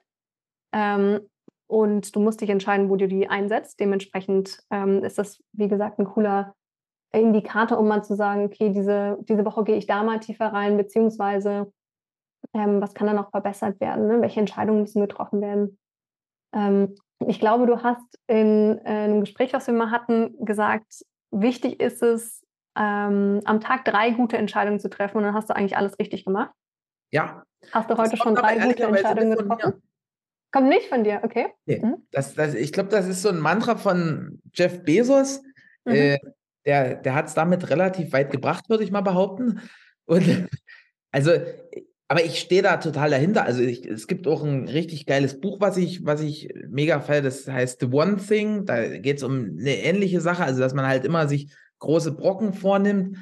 Und also da stehe ich voll dahinter. Also es bringt jetzt nichts, wenn ich irgendwie 200 Entscheidungen treffe, die aber alle halt überhaupt keine Auswirkungen haben und am Ende des Tages mich feiere und sage, ich bin ja so fleißig und so, so effektiv und produktiv, sondern es geht ja wirklich darum, also selbst wenn es nur eine krasse Entscheidung ist, die halt wirklich eine, eine Auswirkung hat am Ende des Tages, dann, dann ist, glaube ich, der Firma mehr geholfen und damit ja auch dem, dem ganzen Team mhm. und auch der, der ganzen Umgebung. Also das, das, das zieht ja Kreise. Ja, und was würdest du sagen, ist gerade so die Entscheidung, vor der du stehst, die gerade getroffen werden muss? Boah, zurzeit äh, geht es darum, dass wir unseren, unseren Maschinenpark umgestalten. Das, mhm. also das wird halt immer mal wieder so, so eine Art, ja, wie nennt man das? Also, wo wir reflektieren, welche Maschinen benötigen wir, um, um die Ziele zu erreichen, wo wir hinwollen.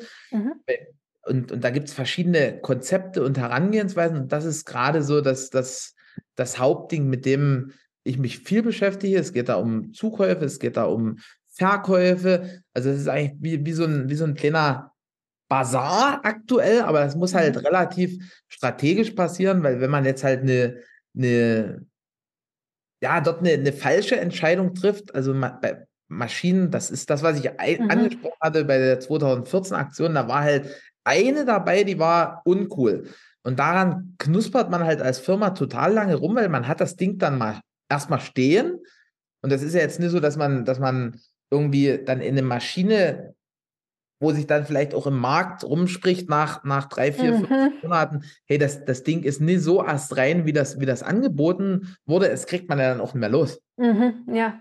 Also das Kein heißt, 30 Tage Rückgaberecht. Genau. ja. Und, und da, da, solche Dinger müssen halt sitzen. okay, aber dann ist jetzt gerade eine super spannende Zeit, äh, die du wahrscheinlich mit deiner Mutter machst, ne? Sie ist der, die Finanzchefin, hast du gesagt. Äh, Finanzen mit der Mom und, und äh, so rein von, von der Ausrichtung, von der Auswahl dann auch viel mit dem, mit dem Vertriebs- und Produktionsleitung. Mhm. Und das ist mittlerweile bei uns eine Person, da, da hat er mehrere Sachen zusammengelegt sozusagen mhm. und das fetzt. Aber okay.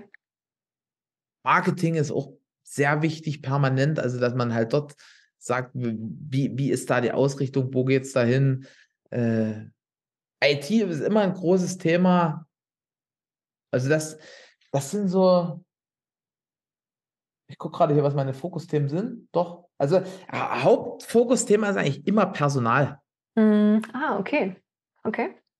Weil, also damit steht und fällt ja alles. Also mhm. Also wenn wir hier Experten haben, die, die, die unterstützen, die Firma nach vorn zu bringen, mega cool. Wenn wir Experten oder Textperten haben, die, die sagen, hey, äh, geil, ich habe jetzt hier eine coole Firma zum Abducken gefunden, das, das ist halt meine Aufgabe auch mit das zu erkennen. Mhm.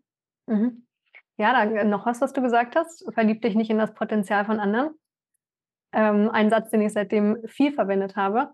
Und das zu erkennen, wo es sich lohnt, wirklich auch nochmal dran zu bleiben und zu fördern. Und wo an der anderen Stelle zu sagen, okay, ich führe das unangenehme Gespräch und lass jemanden gehen, ist wahrscheinlich gar nicht so easy. Ist übrigens auch kein Spruch von mir. Also ich, ich bin cool im Sprüche zusammensammeln. Ja, ja, sehr gut. Äh, ich weiß nicht, ob das ursprünglich von ihr kommt, aber ich habe das bei Michaela Winter gehört. Das ist eine, eine Freundin, die ich mal bei einem Seminar kennengelernt habe. Und äh, das fand ich spannend, weil, weil sie hat dann so erzählt und das, also da, da war ich so getroffen, weil, weil ich halt mhm. auch so, ähm, also ich, ich bin voll der Potenzialfan und das Krasse ist halt, dass jeder Mensch, blöd gesagt, unendliches Potenzial mhm. Aber jetzt gibt es halt Menschen, die, die, die haben wirklich den, den tiefen Wunsch, dieses Potenzial zu erkunden und, und auszubauen und, und wirklich auch so an die, an die Oberfläche zu lassen. Und dann gibt es aber halt auch Menschen, die sagen, haha, ich könnte ja, wenn ich wollte. Ne? Und also mhm, ja. so eine Bequemlichkeit oder Überheblichkeit oder was auch immer dahinter steckt und die eigentlich überhaupt eine hingucken wollen und, und, und eigentlich ja so ein Stück weit sehr sorglos oder, oder na, wie nennt man das? Also eigentlich so, so, so als ob das Leben so total endlos wäre, so mhm. verschwenderisch mhm. damit umgehen, ne? Mhm. Verschwenderisch, ja, das passt gut. Ja, ja, stimmt.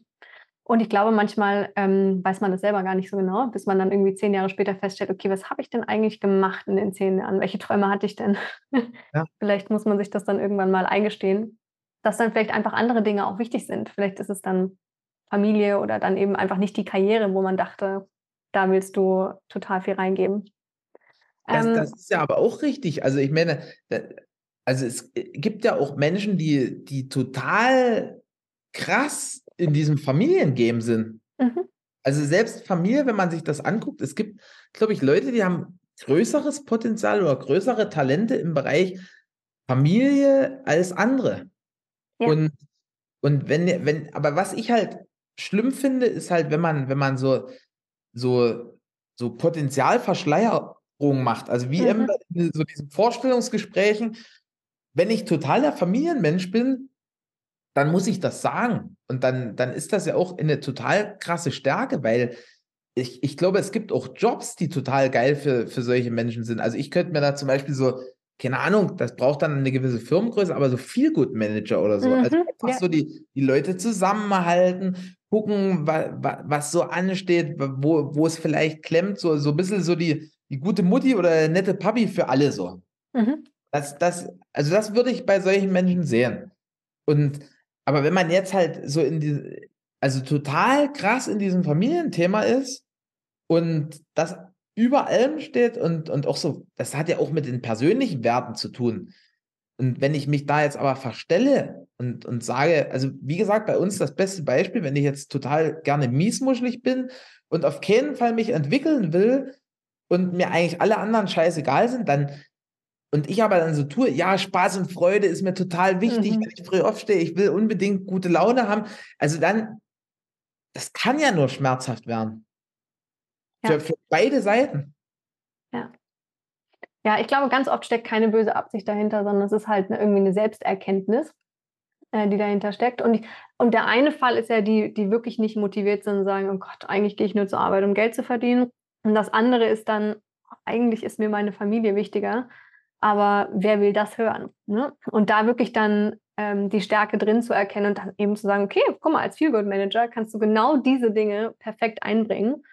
Ähm, aber da geht es dann, dann darum zu sagen, okay, was, was ist was wert? Also in unserer Gesellschaft ist es ja nun mal Weiterentwicklung oder Drive oder diese Dinge sind einfach we wesentlich mehr wert gefühlt, als eine, eine sehr fürsorgliche Person zu sein.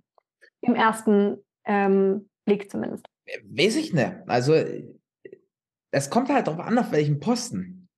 Also ich habe. Mit wem du sprichst, mit klar. Eine Kollegin, das war mal eine Leiterin. Mhm. Als Leiterin, also auch wenn sie das hört, sie wird das verstehen, weil wir haben da super drüber gesprochen, aber ungeeignet. Mhm. Aber die hat hier eine mindestens genauso wichtige Rolle wie in, in Leiter. Also sie kann jetzt nicht ein Team strukturieren oder irgendwelche krassen ja. Ansagen machen oder in eine Richtung vorgeben, aber sie, sie hat zum Beispiel immer ein offenes Ohr mhm. und ist irgendwie so, so eigentlich fast wie eine Art Feel-Good-Manager, ne? Mhm. Und, und das ist halt das, das Wichtige. Und, und da, also klar, hat, also meine Botschaft ist nur, dass diese Verpflichtung beidseitig ist. Also ja. zum einen hast du als Chef oder Chefin die Verantwortung, wenn, wenn dir sowas auffällt, das anzusprechen, das zu thematisieren, dort aktiv nach Lösungen zu suchen. Aber auf der anderen Seite hast auch du, weil ich gehe das voll mit, dass das auch so ein Erkenntnisprozess ist. Also es kommt ja nicht von heute auf morgen, dass man dann sagt, nee, scheiße, jetzt ist mir aufgefallen, ich bin eine Miesmuschel, ich passe überhaupt nicht zu Texten. genau, ja. Aber an dem Punkt, wo ich es dann feststelle, muss ich sagen, hey, äh, mir ist ja aufgefallen, ich, ich komme nicht damit klar, dass, dass hier ein Großteil der Leute gut drauf sind. Das macht mich depressiv. Also mhm. könnte sich ja auch dadurch entwickeln. Dann, dann, dann muss es auf jeden Fall, also es erfordert auf beiden Seiten viel Wahrnehmung und aber auch viel, äh, also dann, ich habe eine Offenheit, darüber zu sprechen. Das ist am Ende ein Zeichen von sich verletzlich zeigen können, ne? um dann eben die Chance zu haben, das heißt aber nicht, dass ich gehen möchte. Das heißt, dass ich schauen möchte, in welche Rolle passe ich denn. Ja. Und zu sagen, ich bin keine Leiterin oder mir liegt es nicht, Projekte zu strukturieren, ist ja im ersten Moment ein Eingeständnis von Verletzlichkeit oder von, von Schwäche. Also ich habe eine ganz, ganz, ganz super krass fit und schlaue Lehrerin, so aus dem spirituellen Bereich, das ist die liebe Kunja, und die sagt immer, Wahrnehmung verpflichtet zur Handlung. Mhm. Mhm. Und also der Spruch, der, der hört sich jetzt einfach an, aber das ist halt richtig krass. Ja, ja. Weil das heißt auch, und das mache ich, und das ist aber nicht schön, dass ich Leuten, die ich total gerne habe, sage, ey, Alter, wir sind jetzt völlig unterschiedlicher Meinung. Oder was hast du denn hier für Scheiße gemacht? Oder was, was denkst du dir dabei? Oder was auch immer, ne? Das heißt aber auch, dass ich, dass ich äh, natürlich aufrichtig loben kann. Aber halt, also Lob ist natürlich immer schön, mhm. aber dieses Wahrnehmung verpflichtet zur Handlung ist halt wirklich auch für dieses unangenehme Zeug. Und ohne Mist, ich bin dort manchmal so bei Seminaren oder Weiterbildung und ich habe mir wirklich schon viel Zeug reingezogen und ich bin, sagen wir mal, so in, in Sachen Kritik, also da muss man schon ganz schön schütteln, dass ich mir da so denke, oh, das, das war jetzt wirklich schlimm. Und ungelogen, jedes Mal, wenn ich dort bin, so ein, so ein Wochenende, habe ich so eine Phase, wo ich mir denke, Alter, ich, mir geht's so auf den Sack, ich packe jetzt meinen Koffer, ich fahre heim, das sind alles Vollidioten. Also mhm. einfach, weil, weil so dieses, diese, diese Wahrnehmung halt ist, ey, der Erik, der kommt gerade nicht so richtig mit. Und ich muss das dem jetzt hart sagen, dass der es versteht. Und das mhm. dann aber auch umsetzen. Und diese Frau, von der ich da rede, die ist, die ist total nett und die ist also so einer der liebsten Menschen, die ich kenne und kann dir aber auch so komplett auf die Fresse hauen. Und das ist halt so dieses Wahrnehmung verpflichtet zur Handlung und halt dort wirklich sich eigentlich ein Stück weit hinten anstellen. Und weil, also kennst du das, wenn du jetzt einen Mitarbeiter hast, den du halt besonders lieb hast, das sollte man ja nicht haben, aber das entwickelt sich ja in so einer mhm. Zusammenarbeit. Wir sind wieder selber alles Menschen. Und wenn ich jetzt zum Beispiel so jemand sagen muss, weil ich es wahrnehme, hey, das, das war total daneben, dann, dann trifft das ja noch mehr, als wenn ich eine, eine beschissene Beziehung zu dem habe. Mhm, absolut, ja. Und, und das ist halt so das, das wichtige Thema.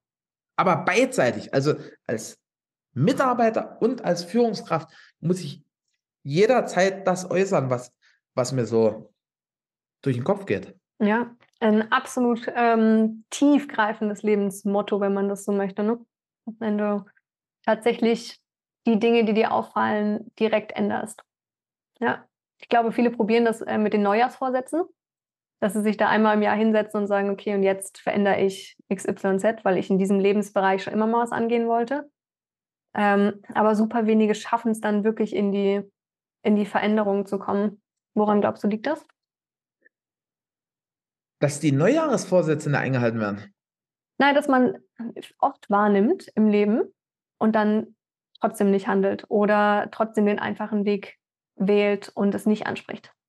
Mm, ich glaube, das ist so eine Sache der Notwendigkeit. Also, oder wie, wie wichtig ist mir das, was ich da gerade will? Also, mhm. das ist auch wieder ein Spruch, der kommt nicht von mir, sondern von irgendeinem Trainer. Da ging es um, um, den Kontext Erfolg. Und mhm. der sagt halt, hey, du, du wirst dann erfolgreich, wenn Erfolg für dich so wichtig ist wie das Atmen. Also der hat mhm. irgendwie seinen Schüler so, so unter Wasser gedrückt im, im Meer und hat halt, also der, der ist dann bald krepiert und hat sich dann halt so, so freigeboxt sozusagen und dann wieder geatmet. Und dann hat er gesagt, genau so. Und wenn, wenn, wenn, wenn Erfolg so wichtig ist für, wie dieser Atemzug, dann, dann ist es überhaupt kein Hit, erfolgreich zu werden. Und das ist ja, das ist ja das Thema in der Gesellschaft. Also wir haben ja, wir haben ja so viel Auswahl. Also jetzt blöd gesagt, wir können ja in einer Lebenszeit gar nicht alles machen. Mhm. Wir können ne ansatzweise alle Länder in der Tiefe bereisen, die, die vielleicht möglich wäre. Also mal ganz ernsthaft, ne? Also ich wohne hier in der Oberlausitz und das war ja, das war ja positiv während Corona. Da, da, da habe ich mal die, die umliegenden Orte kennengelernt. Und ich bin jetzt mittlerweile, boah, ich glaube, 35 oder so. Und äh, ah, ich kenne eigentlich nicht mal meine Heimat komplett. Mhm. Also das heißt, Reisen, Erfahrung hin und her ist nicht zu schaffen. Erfolgsspiel wird keiner durchspielen. Fitnessspiel wird keiner durchspielen. Also das, das sind ja alles für sich so riesige Dinger, dass man ja immer wählen muss, was mache ich. Und wenn jetzt ja. natürlich irgendjemand um die Ecke käme und sagt, naja, du kannst einfach frei wählen, du hast auch unendlich Wünsche, dann, dann würde ja jeder sich alles wünschen. Mhm. Aber am Ende müssen wir ja auswählen, worauf fokussiere ich mich und was ist mir wichtig. Und da geht es ja wieder ganz, ganz viel um, um Prägung, weil es gibt ja, nehmen wir mal Sport. Ne, also es gibt ja Leute, die dann von heute auf morgen sagen, hey krass, ich habe jetzt die Schnauze voll, ich, ich will jetzt sportlich werden und fit die gehen dann nur noch ins Fitnesscenter, sind dann total fit und, und sportlich und alles, halten das, weil, weil, weil es dort irgendwie so Klick gemacht hat. Aber da, das ist ja nicht nur dieses, hey, ich mache das jetzt, sondern da ist irgendwas passiert. Also vielleicht haben die, ist der Opa gestorben und die haben dem gesagt, der hatte eine Fettleber oder was auch immer, ne? Oder, oder es lag daran, dass der nie laufen war oder was auch immer. Und also wie, was, was ist der Auslöse, Reiz sozusagen. Mhm. Und ich glaube halt, ganz, ganz viele von diesen Sachen, ja, ich mache jetzt das, ja, ich mache jetzt jenes, sind so leichtfertig getroffen, ohne überhaupt zu sehen, wie, wie viel Aufwand dort dahinter steckt. Mhm. Also, lustiges Beispiel von mir, ich habe irgendwie so seit, seit fünf Jahren als, als Vorsatz in, in Sixpack. Mhm. Ich habe bis jetzt kein Sixpack, aber trotzdem bin ich deutlich, deutlich fitter geworden. Weil für mhm. mich war das Sixpack nur so ein, so ein Bild von, ich will, ich will fit sein und beweglich. Ja. Also ich mache jetzt jede Woche Yoga, ich gehe alle zwei Wochen so zum, zum total, also das ist richtig bösartiger Dänensport, also wo, wo mir stellenweise die Tränen kommen, weil ich dort so hart in die Dehnung gebracht war. Und also ich bin fitter, ich bin stärker, ich bin alles mögliche, aber ich bin ganz, ganz weit vom Sixpack weg. Weil, wo ich mir das so auf die Wand geschrieben habe, dachte ich so, ja, Sixpack entsteht durch Sport. Mittlerweile weiß ich, dass das ganz, also eigentlich zum überwiegenden Teil mit Ernährung zu tun hat. Und äh, das ist jetzt ein Konflikt, ne? weil ich, ich gehe total gerne mal essen, ich gehe auch mal total gerne auf Party, auf Party trinkt man was, Alkohol, hohe Kaloriendichte, schwupp, äh, und jetzt, jetzt wägt ja jeder für sich ab, was ist mir jetzt wichtiger? Ist mir, ist mir mein Sixpack wichtiger oder ist mir, ist mir so mein Lifestyle drumherum wichtiger?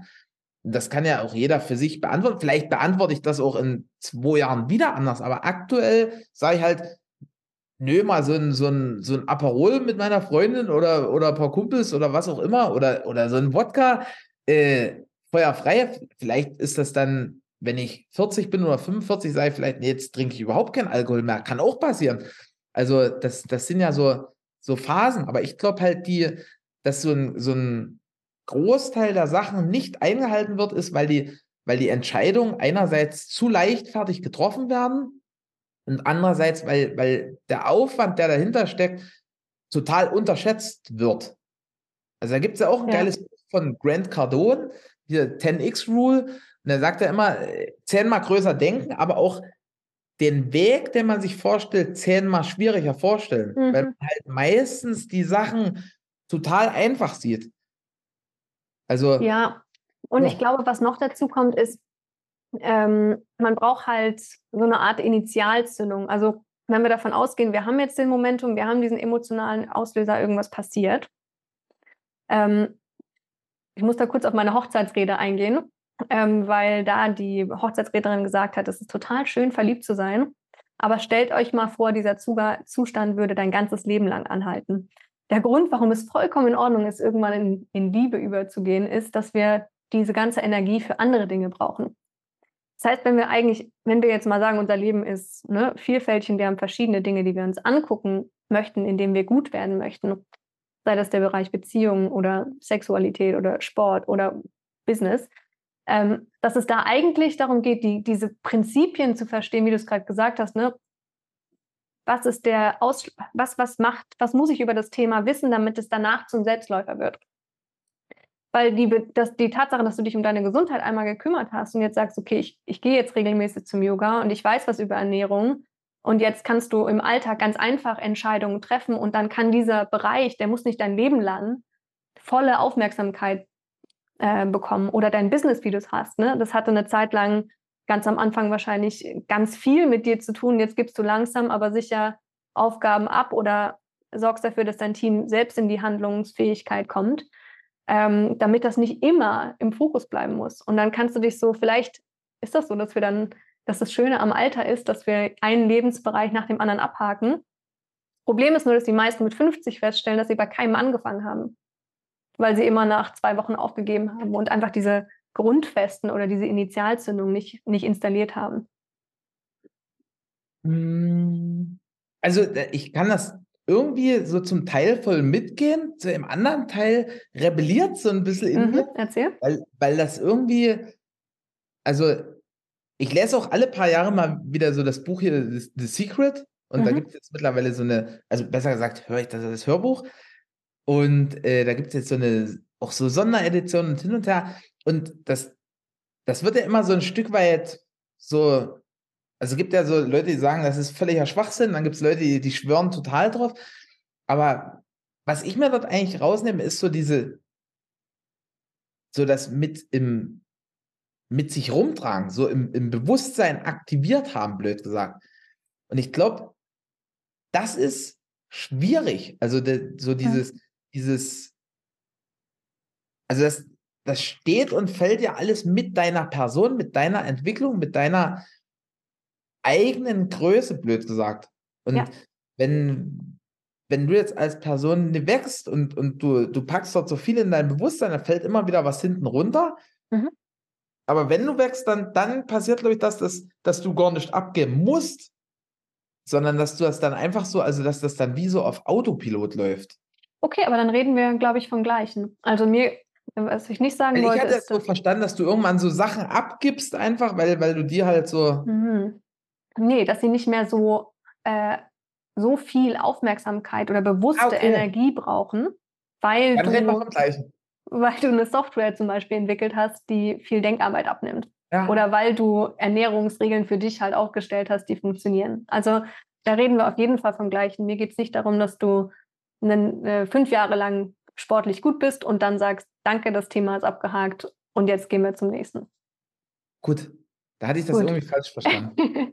okay. Ja gut, ich war jetzt interessiert, weil es äh, interessiert mich, wenn jemand, wenn es innerlich rebelliert ist, das ist ja, wenn die spannendsten Diskussionen entstehen, deswegen.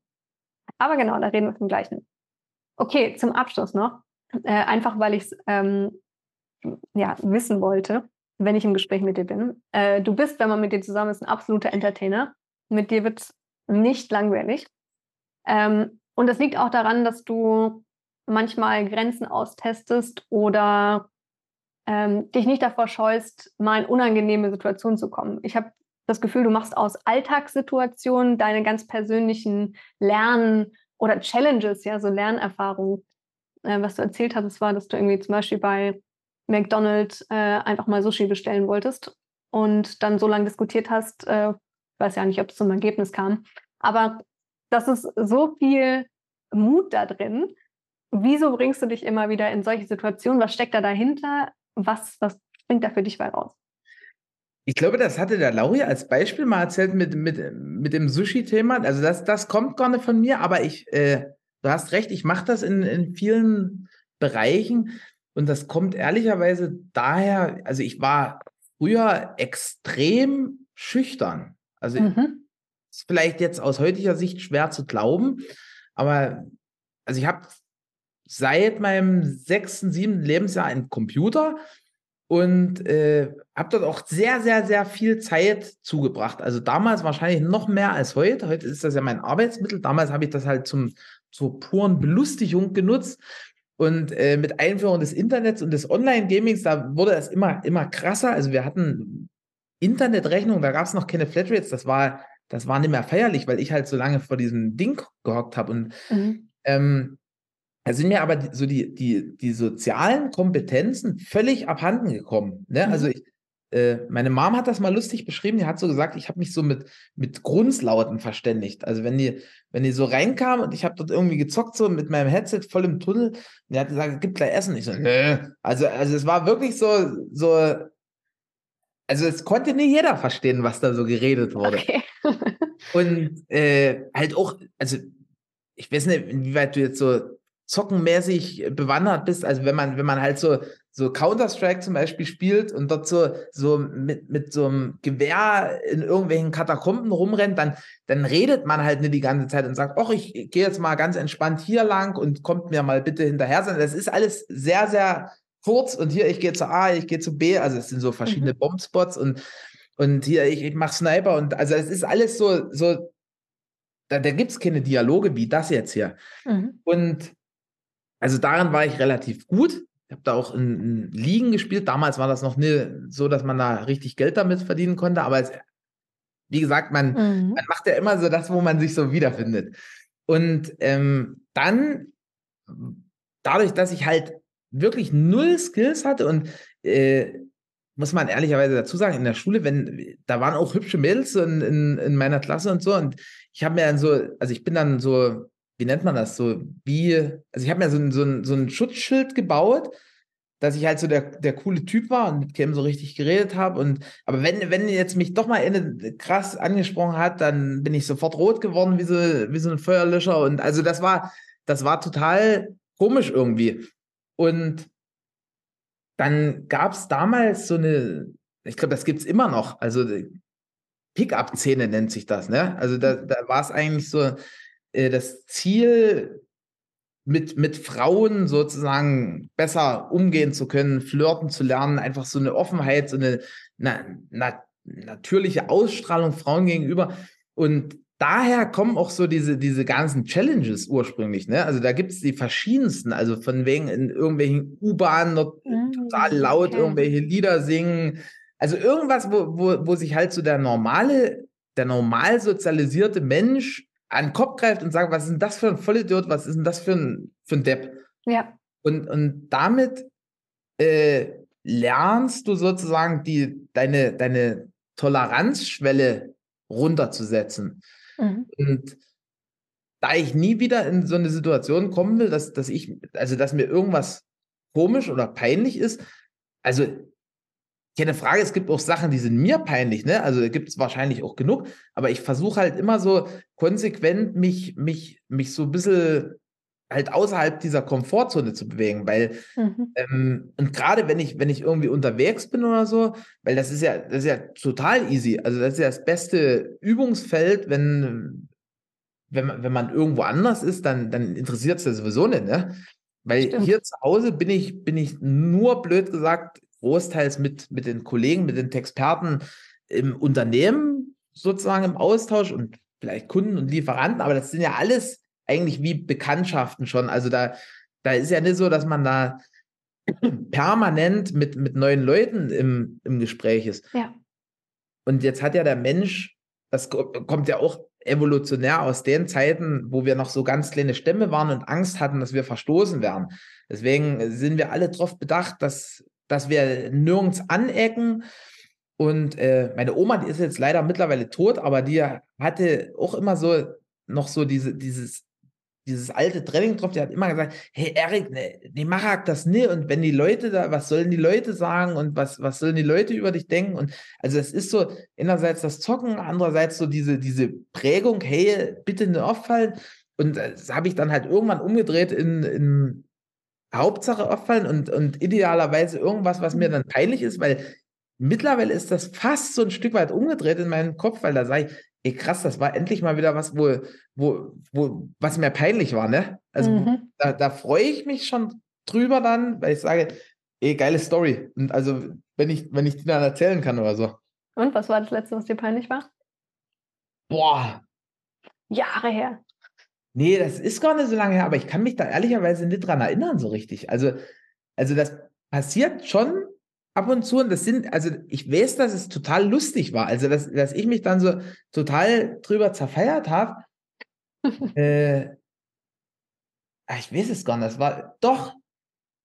Ja, genau. Also, ähm, ich war mit, mit meiner Freundin und mit, mit meiner äh, Schwiegermama sozusagen, waren wir in Leipzig unterwegs und ähm, wir sitzen so in, in so einem Café, ne? Und auf jeden Fall war das so ein, so ein Viertel, wo, wo ganz viele so, so, so sehr alternativ angezogen waren, also nie so richtig auffällig, so, so irgendwie blasse Klamotten und so, so, also das war jetzt nie auffällig für die Augen. Mhm. Und äh, auf jeden Fall kam dann auf einmal eine, eine Frau dort lang, die, die war so komplettes Kontrastprogramm, also die war, die war wirklich sehr hübsch und, und die war halt, also die war halt auch total krass auffällig angezogen. Und jetzt saß ich sozusagen hier und, und hab so die, die, dieser Frau dort irgendwie so, keine Ahnung, fünf, sechs Meter hinterher geguckt.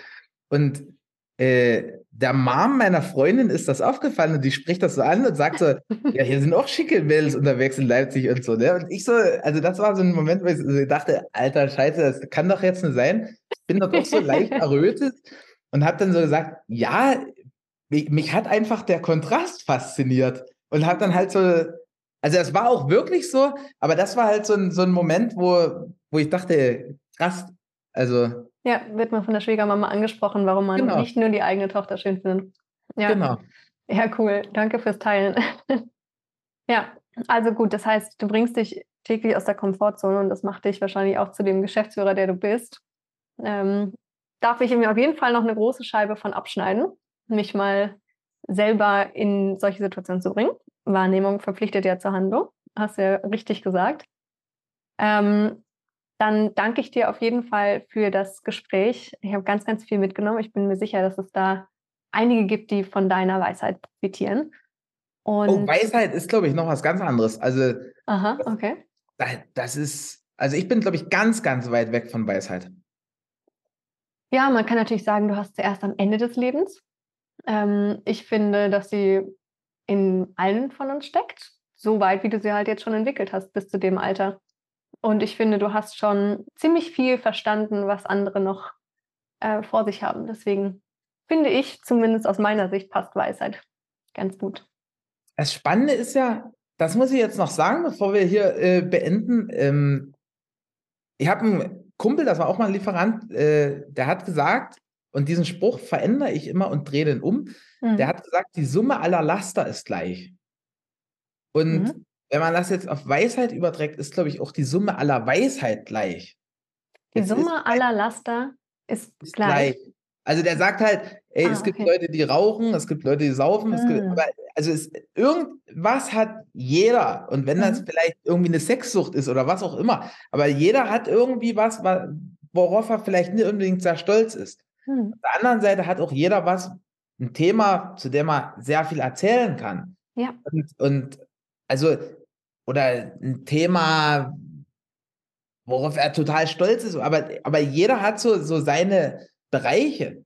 Und ich glaube, wenn, wenn du jetzt halt das Gespräch interessant findest oder sagst, dass da, da ist viel Weisheit drin, dann ist das nur, weil, weil ich vielleicht in, in Bereich beleuchte, mhm. den, den, der bei dir vielleicht noch nicht ganz so ausgeprägt ist. Aber ich bin mir total sicher, wenn ich dich jetzt interviewen würde, dann, dann hätte ich genau dasselbe Ergebnis. Dann würde ich sagen, ey, krass, Alter, was, was, was ist denn mit der Julia los, was, was die alles berichten kann? Mhm. Ist also, es kommt ja immer nur darauf an, eigentlich ist viel spannender, was der Zuhörer draus macht.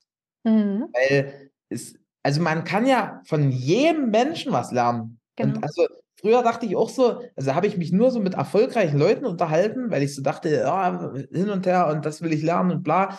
Aber du kannst ja selbst von, von, sagen wir mal, Leuten, die, die vielleicht am, am Bahnhof nach Flaschen sammeln oder sowas lernen.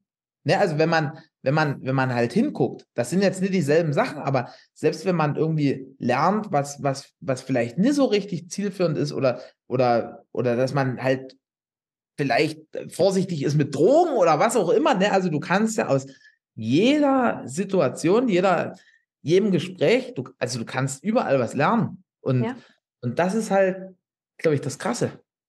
Ja, stimmt. Ähm, ich glaube, es geht darum, mehr zuzuhören und nicht ganz so arrogant zu sein, zu denken, dass man viel weiter ist als der andere, weil du wirst, wie du richtig sagst, in einem anderen Bereich viel, viel mehr Wissen haben. Und sei es, wenn der andere extrem stark im Business ist und du bist extrem stark im Ruhigsein und Leben anerkennen, so wie es ist. Ja, absolut. Also äh, danke nochmal für die äh, Vertiefung, weil ich glaube, das ist nochmal wichtig. Ähm, bin mir absolut bei dir, dass, dass alle Menschen was zusammen haben und dass das Thema Weisheit eigentlich an jeder Ecke wartet, wenn du bereit bist zuzuhören. Das hast du schön gesagt. Danke. Also, dann nochmal herzlichen Dank für das Gespräch. Danke dir. Bis demnächst.